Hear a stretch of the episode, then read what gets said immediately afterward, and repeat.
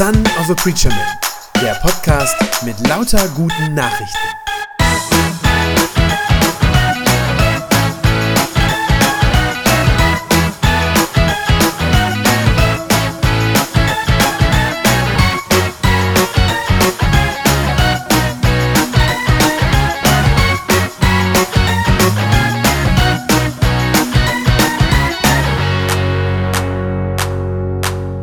Ja, ihr Lieben, es wird immer gesagt, der Advent ist ja die Zeit des Wartens. Das wissen natürlich viele Leute auch, völlig klar. Ähm, die meisten denken wahrscheinlich, man wartet einfach auf Weihnachten. Vor allem die Kinder denken das. Ja, Advent ist die Zeit, wo wir einfach auf Weihnachten warten. Aber mir ist gerade in dieser Adventszeit jetzt in den letzten, ja, ja, eine Woche ist es ja erst, aber auch schon in der Vorbereitung darauf, ist mir nochmal so richtig deutlich geworden, dass der Advent ja eigentlich eine viel, viel tiefere Bedeutung hat als nur die Vorbereitung auf den Heiligabend.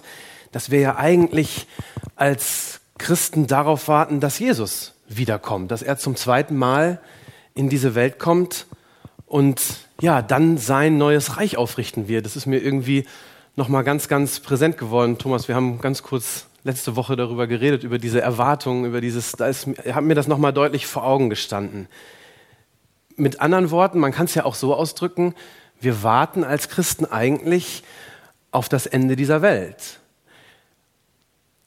Das klingt vielleicht erst ein bisschen befremdlich und ähm, es ist ja auch leider oft ein Thema, ja, Ende der Welt, wann, wann wird diese Welt zu Ende gehen? Ist ja auch oft ein Thema, das ja manchmal mehr so mit ich sag mal, komischen Gruppierungen irgendwie in Zusammenhang gebracht wird, religiöse Spinner, irgendwelche Sekten. Ähm, aber dieses Ende der Welt, auf das wir warten und das Wiederkommen von Jesus, ja, das ist die eine große christliche Hoffnung, die wir haben. Das ist in allen Jahrhunderten, äh, über, über, über alle Jahrhunderte hinweg, in denen es Christen gab, in allen Erdteilen, überall da, wo sich Menschen in der Nachfolge von Jesus versammelt haben, da ist das die eine große Perspektive und die eine große Hoffnung gewesen. Wir sind ja nicht einfach nur miteinander hier, um sozusagen nach hinten zu gucken, ja, uns zurückzuwenden in der Geschichte und zu sagen, ach, wie war das damals, äh, ne, Weihnachten vor 2000 Jahren, wie schön im Stall von Bethlehem und so. Das ist nicht, das ist ja nicht das Eigentliche. Diese Erinnerung wachzuhalten ist natürlich wichtig, aber Advent, das ist dann eben noch mal was anderes und noch mal viel mehr. Advent heißt dann wirklich nach vorne zu schauen und zwar nach vorne zu schauen, nicht angstvoll, sondern mit einer unglaublich großen Hoffnung ja, für uns selbst, aber auch für diese ganze Welt natürlich. Für diese ganze Welt, dass sie irgendwann einmal erneuert werden wird. Dass sie neu gemacht werden wird. Das ist das, was uns versprochen ist. Das ist wirklich urchristliche Hoffnung von Anfang an. Die ersten Jünger in Jerusalem, die haben geglaubt, dass es sehr, sehr bald passieren wird, aber für, die haben ganz stark darin gelebt. Und ja, es ist wirklich das, worauf sich christlicher Glaube schon immer ausgerichtet hat. Und ich glaube, wer das wer das aufgibt oder sagen wir mal es zumindest vernachlässigt, vielleicht so ein bisschen hinten runterfällt, nach 2000 Jahren ist ja nur auch schon lange Zeit. Ich glaube aber, wer das aufgibt, der hat eigentlich dann gar keine echte Perspektive mehr und gar keine echte Hoffnung. Eigentlich für sich selbst und aber auch für diese Welt eigentlich nicht. Also zum Glauben, zu unserem Glauben gehört es, auf diese neue Welt Gottes zu warten. Den Text, den wir jetzt gerade gelesen haben, der ist aber ja doch relativ, ja, da stecken ein paar heftige Sachen drin, weil Jesus da deutlich macht, ja, warten einerseits, aber es kommt eigentlich raus, warten ist gefährlich. Warten ist gefährlich. Das steckt eigentlich da drin. Ähm, jedenfalls warnt Jesus seine Jünger in diesem, in diesem Abschnitt aus dem Matthäusevangelium. Da warnt er vor ja, der ein oder anderen Gefahr, die dieses Warten mit sich bringt. Wie gesagt, die ersten Jünger haben geglaubt, es geht sehr schnell. Jesus wusste wahrscheinlich schon, dass es nicht so schnell gehen würde und warnt jetzt also vor einigen Dingen, die sozusagen während des Wartens ja, äh, uns irreführen können, äh, was sozusagen auch schiefgehen kann in seiner, in seiner christlichen Gemeinde. Ganz am Anfang, die ersten zwei Verse, die wir gerade gelesen haben, die, die haben es ja eigentlich sehr in sich. Jesus sagt seinen Jüngern da ja so, ja, so wie so nebenbei, ganz beiläufig sagt er ihnen ja, dass der Tempel zerstört werden wird. Also sie gehen da so lang am Tempel und da steht, die Jünger bestaunen das alles. Der muss ein sehr prachtvoller Bau gewesen sein, dieser Tempel. Und die Jünger sind so ganz ergriffen, voll Ehrfurcht. Und Jesus sagt nur, ne, ihr staunt, das wird alles kaputt gehen. So, Und die sind so, also das ist, ist glaube ich, für die sehr, sehr überraschend kommt das in dem Moment. Ähm, und man merkt es ihnen dann an, im nächsten Vers ist es dann schon gleich, dass, dass man spürt, dass sie eigentlich unruhig werden. Ja?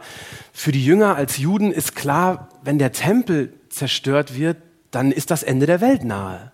Ja, das ist für die, das ist für die ganz klar, als mit ihrem jüdischen Hintergrund.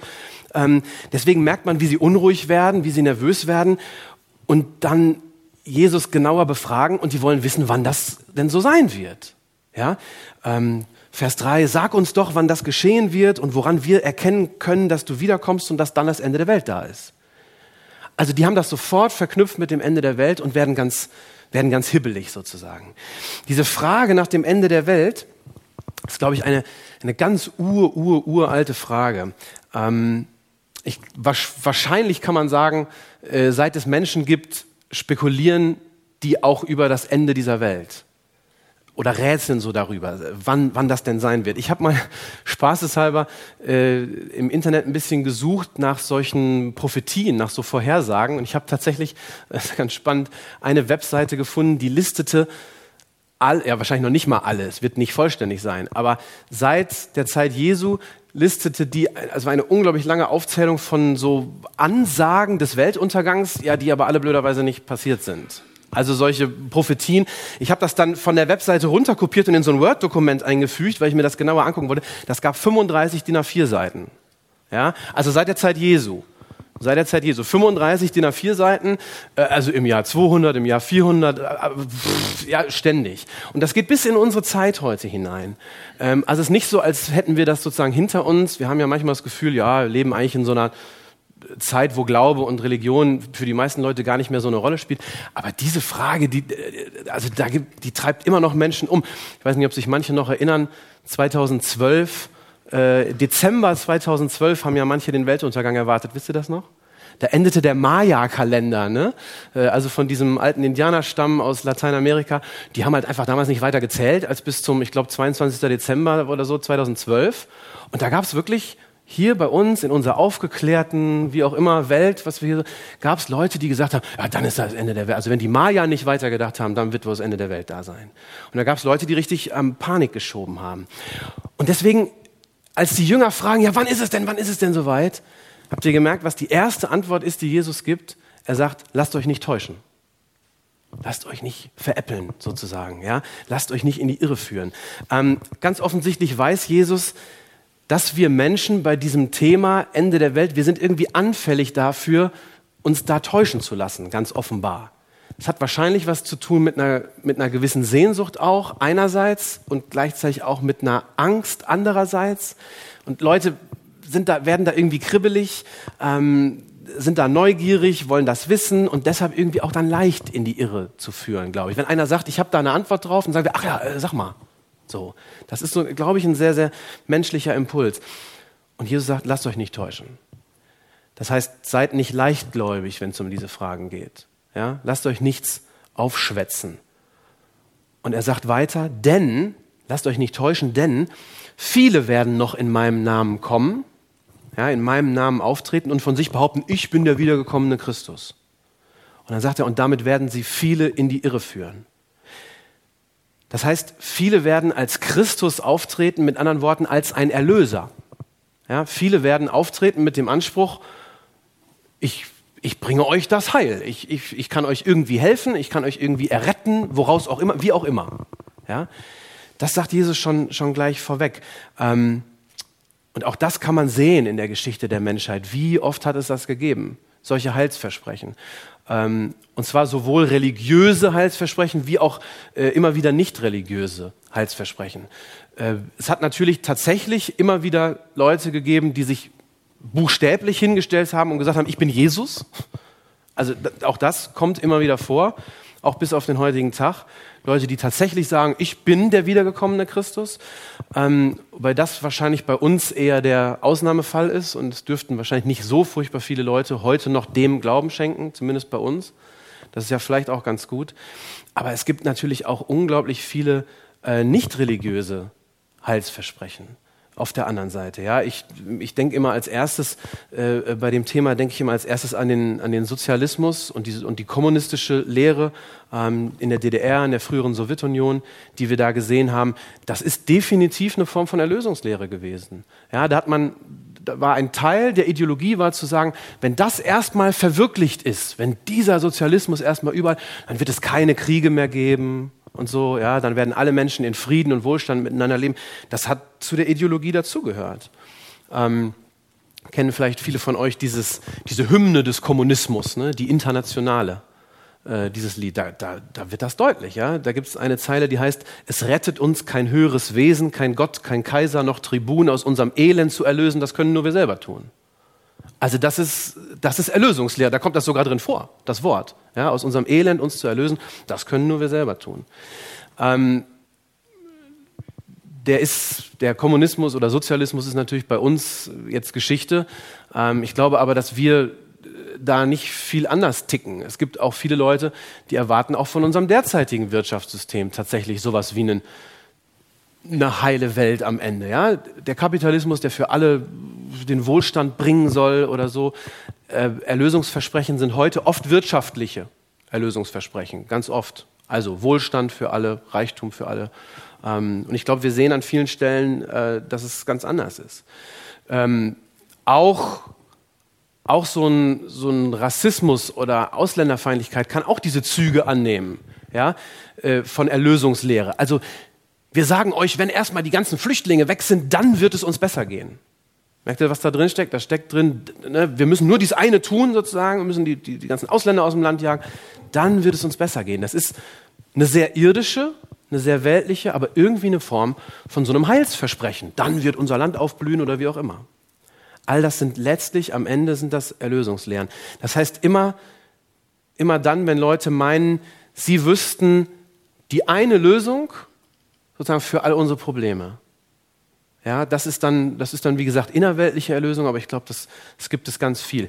Jesus sagt übrigens, ähm, das ist ein bisschen weiter hinten, das war nicht mehr in dem Text drin, den wir gerade gelesen haben, ein paar Verse weiter hinten, sagt er dann noch, dass diese falschen Erlöser sogar Wunder tun werden, wenn die auftreten. Diese, auch die falsch, die falschen Christusse, äh, die werden, die werden Wunder tun. Ich verstehe das so, dass das heißt, die werden auch Gutes tun. Ja? Die sind nicht einfach nur böse, so vom, vom Ansehen her. Dann wäre es ja so leicht. Also wenn man drauf gucken könnte und sagen könnte, ja, die sind eindeutig falsch und eindeutig äh, böse oder wie auch immer, dann wäre es eine leichte Sache. Aber er sagt, nee, die werden Wunder tun, die werden sozusagen Dinge vollbringen, von denen Menschen sagen, ach guck mal, das ist doch super, wunderbar. Ja? Ähm, so wie man das bei uns ja in der Nazizeit oder nach der Nazizeit dann oft gehört hat. Ja, war ja nicht alles schlecht. Es gibt ja viele, die das, die das lange Zeit gesagt haben. Diese falschen Retter werden also auch noch gute Dinge tun und das ist natürlich eher gefährlich. Das macht es eher mehr irreführend. Das erhöht die Gefahr, dass, dass wir darauf hereinfallen. Und deswegen ähm, warnt Jesus auch davor, dass er sagt, auch Christen werden darauf hereinfallen. Ganz klar. Ich bin selber natürlich in der Zeit nicht dabei gewesen, aber wenn man sich die historischen Dokumente so aus den, äh, die kirchlichen, die kirchlichen Verlautbarungen und so dann aus den 70ern und bis in die 80er Jahre hinein äh, äh, anschaut, da sieht man, wie viele Christen in Deutschland ganz lange im Sozialismus ja, noch so eine, ja, so eine Art Verwirklichung des Himmels auf Erden gesehen haben. Da gab es wirklich manche, die das gesagt haben. Und es gibt tatsächlich Dokumente, die damals von Synoden und so verabschiedet worden sind, die, die in diese Richtung gehen. Ja? Dass das so, so kurz vor dem himmlischen Jerusalem sozusagen ist. Also so steht es da natürlich nicht, das spitze ich jetzt ein bisschen zu. Ähm, klingt ja auch gut, ja. Alle haben alles gemeinsam, alle teilen alles und so. Natürlich, das ist ja sogar Teil auch der himmlischen Vision, tatsächlich, ja.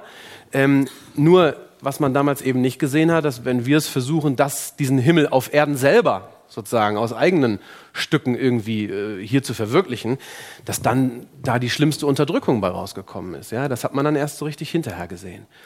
Jesus warnt seine Nachfolger, lauft diesen Leuten nicht hinterher. Lauft solchen falschen Rettern, an anderer Stelle heißen noch falsche Propheten, also die euch das Falsche verkünden, fallt nicht drauf rein. Ich glaube, das ist tatsächlich eine Herausforderung für uns, wachsam zu bleiben, wer da alles so auftritt und wer alles so uns sagen will, ja, wie er meint, die Welt retten zu können, wie er meint, alle Probleme lösen zu können. Fallt nicht drauf rein. Neben diesen falschen Erlösern warnt Jesus dann noch vor was anderem, ähm, nämlich davor, das Ende der Welt ja voreilig festmachen zu wollen an so Katastrophen in der Welt. Ja, äh, Vers 6 und 7, da sagt er, erschreckt euch nicht, wenn nah und fern Kriege ausbrechen. Es muss so kommen, aber das ist noch nicht das Ende. Ein Volk wird dann gegen das andere kämpfen, ein Staat den anderen angreifen und es wird Hungersnöte und Erdbeben geben. Das hat er auch bewusst seinen Jüngern so vorher gesagt, damit die auch davon sich nicht irre machen lassen. Ja, ich höre manchmal von Christen, die ähm, auch heute sagen, oh, so schlimm wie jetzt war es noch nie. Ne? Es gibt manchmal Leute, die das, die das so sehen, so schlimm wie jetzt war es noch nie. Das, das Kommen von Christus muss eigentlich unmittelbar bevorstehen. Es kann gar nicht anders sein. Ähm, ich bin damit vorsichtig, weil Jesus eben bewusst es hier so vorhergesagt hat, dass er gesagt hat, das wird alles kommen. Kriege, Naturkatastrophen, Hungersnot, ja, es wird alles kommen. Und ja, das sind auch Zeichen der Endzeit, das ist überhaupt keine Frage. Wir wissen aber eben nicht, wie lange diese Endzeit dauern wird. Das sagt er dann an anderer Stelle ja auch ganz bewusst. Ja? Das heißt, natürlich ist das schon richtig zu sagen, in diesen ganzen, in den Katastrophen, die zum Teil weit weg sind, die aber manchmal uns auch sehr nahe rücken. Ich gebe zu, dass bei dieser Ukraine-Krise, als das ausbrach, ich schon sehr geschluckt habe und gedacht habe, kommt der nächste Krieg vor, bis vor unsere Haustür. Damals. Es ist im Moment so ein, ja, so auf niedrigem Niveau sozusagen stabil, aber es ist nicht gut. Aber er sagt eben, erschreckt euch davon nicht, lasst euch nicht verrückt machen. Lasst euch von diesen Sachen nicht verrückt machen. Denn, sagt er, das ist erst der Anfang vom Ende und dann benutzt er ein ganz interessantes Bild. Äh, er sagt, das ist der Beginn der Geburtswehen. Diese, diese Unruhe, diese Kriege, dieses, was alles da an Katastrophen über die Menschen hereinbricht, er nennt das Geburtswehen. Wenn man das überträgt und, und bis zu Ende denkt, dann heißt das ja eigentlich Wehen, also Schmerzen und Leiden, durch die dann aber neues Leben entsteht. Das ist ja eigentlich die, das Bild, das, das Jesus da benutzt. Also all diese bösen Dinge, auch diese Katastrophen, äh, die die Menschen heimsuchen, die scheinen irgendwie dazuzugehören. Auf dem Weg zum Ende hin gehören die irgendwie unabdingbar dazu und sie müssen offenbar durchstanden werden und irgendwie durchkämpft werden. Aber, und das, ist, das steckt in diesem Bild drin, wenn Jesus von Wehen spricht, am Ende wird aus diesem Kampf Gottes neue Welt dann hervorgehen. Neues Leben, Neuschöpfung. Das ist ja das, worauf wir warten. Und vielleicht kann man das Bild sogar noch ein bisschen weiter ausziehen, sozusagen, dass man sagt, naja, so wie bei jeder Geburt ist das eben ein schmerzhafter Prozess. Das ist so. Da kommt man nicht drum herum. Aber dann entsteht eben was wunderbar Neues, diese, diese neue Welt Gottes. Und vielleicht kann man dann auch sagen, wie bei einer Geburt werden dann hoffentlich am Ende die Schmerzen auch vergessen sein. Das sagen eigentlich immer alle, die, wenn man dann das, das Kind in der Hand hält, sagen sie, dann ist es eigentlich einfach nur noch gut. Ja, dann sind diese Schmerzen spielen dann irgendwann keine Rolle mehr. Und ja, ich hoffe, und das ist meine, meine Zuversicht auch, dass, dass das dann auch so sein wird. Das wird dann keine Rolle mehr spielen. Durch was wir durchgegangen sind, wird in Gottes neuer Welt keine Rolle mehr spielen. Es gibt jetzt noch einen, einen dritten und letzten Punkt, der war in dem Text sogar mit einer eigenen Überschrift abgesetzt. Wenn ihr so wollt, eine dritte Vorwarnung, die Jesus dann noch ausspricht. Und die ist für uns eigentlich, ich sag mal, die unangenehmste. Jesus sagt nämlich, dass in diesem ganzen Prozess, also bis dahin, dass er wiederkommt, dass das für uns als Christen eine schwere Zeit sein wird. Er redet von einer Zeit der Bedrängnis. Ähm, und er sagt, das wird eine Zeit sein, in der wir als Christen besonders gehasst werden. Und zwar einfach nur, weil wir Christen sind. Also aus diesem Grunde heraus, aus diesem Glauben heraus. Ähm, sagt er, Vers 9 sagt er, dann werden sie euch an die Gerichte ausliefern, sie werden euch misshandeln und töten und die ganze Welt wird euch dann hassen, weil ihr euch zu mir bekennt. Auch da, glaube ich, müssen wir bei uns in Deutschland das mit einiger Vorsicht angehen. Ähm, auch bei dem Punkt beklagen sich manchmal Geschwister, Christen hier bei uns schon darüber, dass sie sagen, oh, wir haben doch längst hier Christenverfolgung. Ja, höre ich manchmal, äh, wenn dann, wenn die Medien irgendwie schlecht über keine Ahnung, irgendeine christliche Veranstaltung berichten oder, äh, oder wenn christliche Positionen in so Internetdiskussionen dann irgendwie runtergemacht werden äh, oder so, ja, dann sagen manche, ja, wir haben schon Christenverfolgung hier bei uns. Ähm, ich glaube, da müssen wir aufpassen, dass wir uns da nicht zu schnell als die Verfolgten sehen. Ähm, der Uli Pazzani, der hat irgendwann mal gesagt, äh, also sagt, Verfolgung, das haben wir hier noch lange nicht, sagt er. Er sagt, ich kann immer noch in diesem Land mich frei hinstellen. Ich kann immer noch sagen, was ich, was ich denke. Ich darf immer noch frei darüber sprechen, was ich auch glaube. Ähm, ich werde nicht körperlich angegriffen. Ich werde noch nicht mal angespuckt oder so von irgendwem. Äh, das Schlimmste, was mir hier passieren kann, ist, dass die Leute hinter meinem Rücken über mich lästern. Sagt er, gut, da kann ich mit leben, sagt er. Ähm, er sagt seine Kritiker, er meinte so, meine Kritiker sagen es mir in der Regel noch nicht mal offen ins Gesicht. Die sagen es dann nur anderen aber mir geht's doch gar nicht so, so schlecht sozusagen.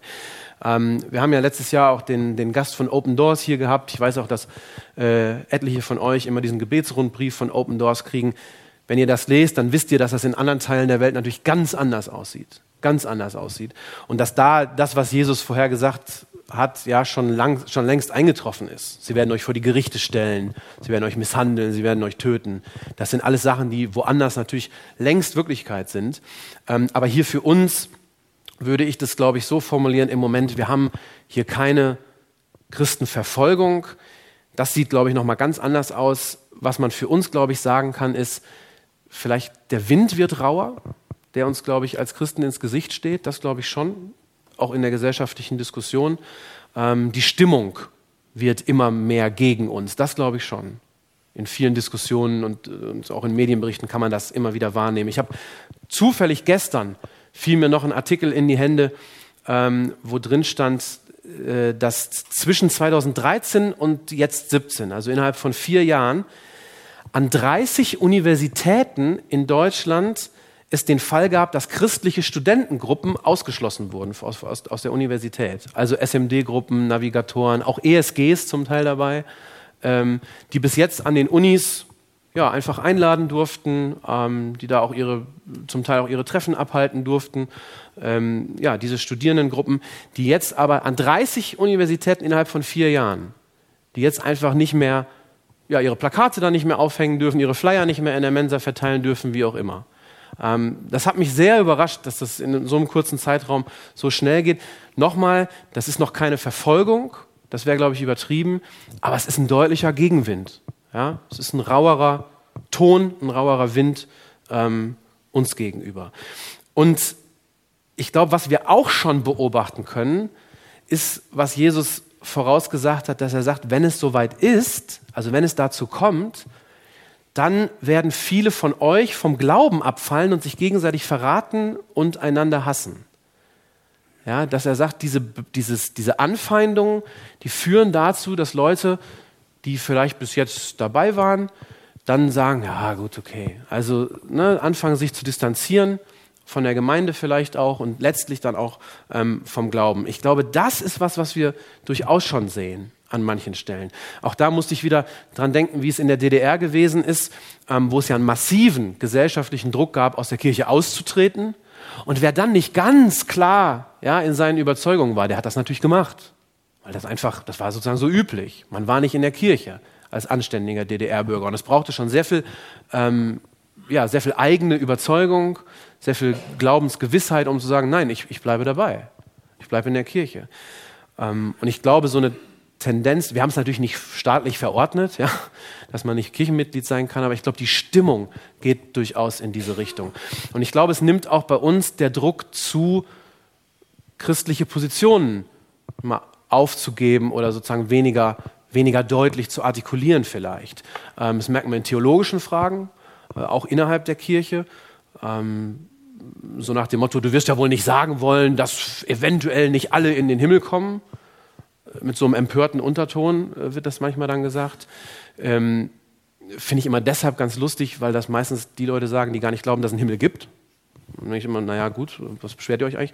Ähm, oder aber auch in, auch in ethischen Fragestellungen, ähm, ganz klar, es war, glaube ich, bei uns, die wir ja, ein christlich geprägtes Land und Gesellschaft sind, war es, glaube ich, über Jahrhunderte hinweg Konsens, dass das menschliche Leben was ist, was in der Hand Gottes liegt, am Anfang und am Ende. Gott ist der, der Leben gibt und der es am Ende auch wieder nimmt.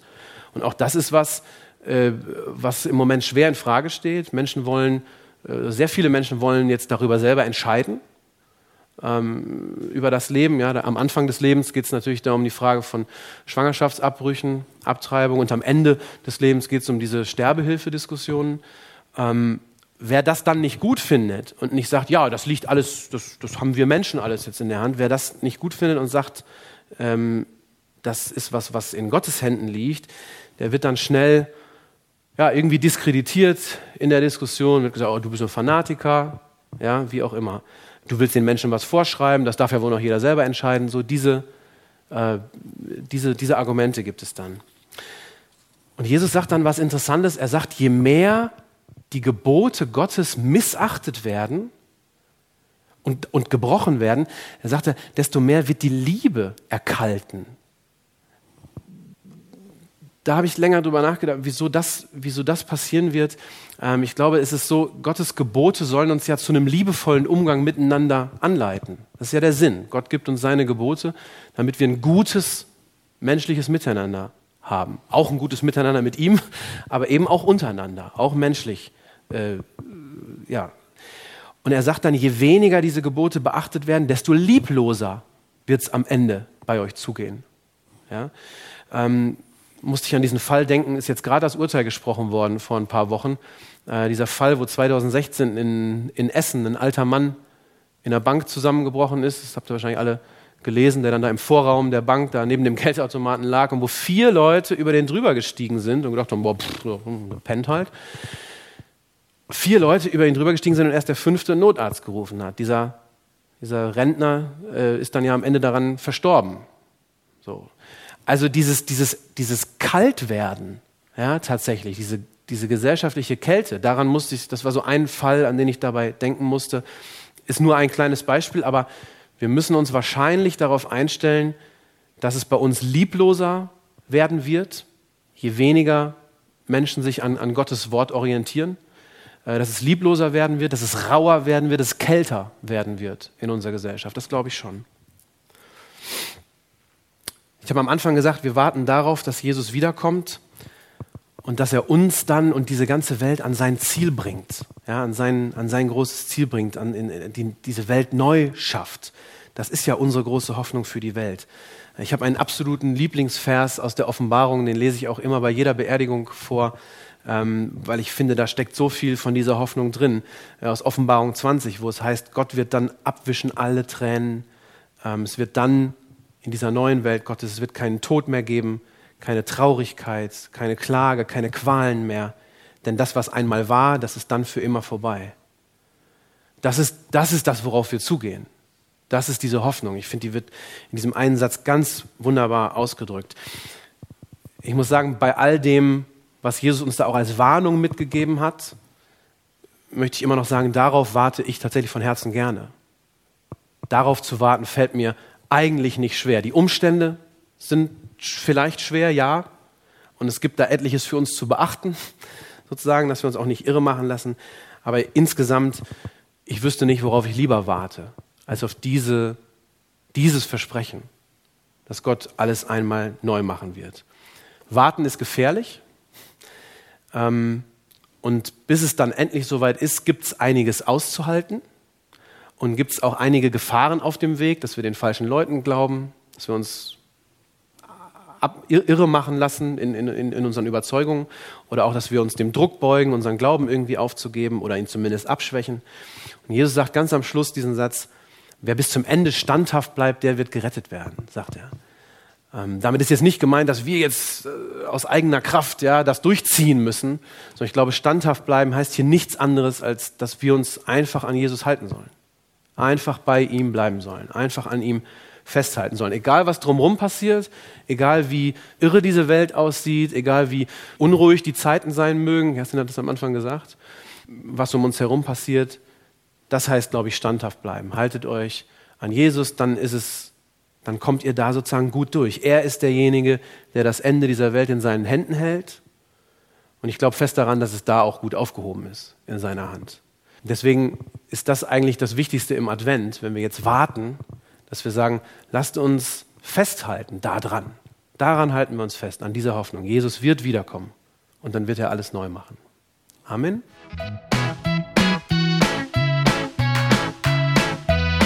Das war eine gute Nachricht vom Son of a Preacher Man.